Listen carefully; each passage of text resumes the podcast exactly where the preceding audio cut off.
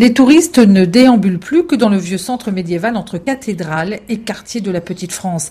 Ils découvrent aussi la Neustadt, la ville nouvelle, construite à la fin du 19e siècle lorsque Strasbourg est capitale du Reichsland Alsace-Lothringen.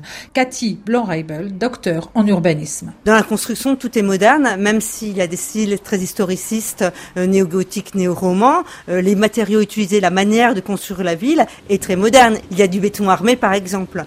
Donc ce qui est intéressant, c'est que c'est une ville moderne avec de nouvelles infrastructures qui sont vraiment typiques de la fin du 19e siècle, avec une grande gare. Il y a les bas municipaux qui sont aussi euh, installés dans cette vague hygiéniste.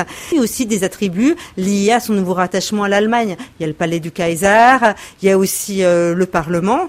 Et bien évidemment, euh, Strasbourg est marqué par son nouveau campus universitaire et sa bibliothèque universitaire. Comme la France est devenue l'ennemi, la ville se développe plutôt vers l'Est et vers le Rhin, et donc l'Allemagne. Si une ville moderne sort de terre, il n'est pas question d'avant-garde. Par exemple, on trouve du néo-gothique pour la Grande Poste ou une espèce de style baroquisant pour le palais de l'empereur on ancre Strasbourg dans son héritage germanique en oubliant la période française du XVIIIe siècle.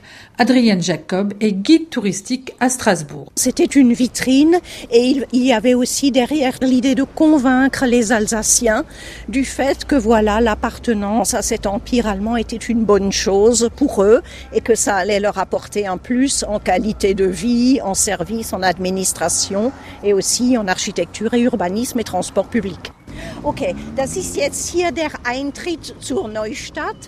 Chaque semaine, elle mène les visites de la Neustadt à pied et en allemand. Les touristes d'outre-Rhin découvrent alors un patrimoine qui n'existe plus dans leur pays. Rudiger Naumann et sa femme visitent Strasbourg pour la première fois. Je ne connaissais pas ce patrimoine. Je viens ici pour la première fois. Je suis étonné qu'il y ait autant de choses de la période impériale. En Allemagne, il n'y a plus rien. Tout a été détruit par les nazis ou par les bombardements de la Seconde Guerre mondiale. Aujourd'hui, la ville est le symbole de la réconciliation entre Allemands et Français.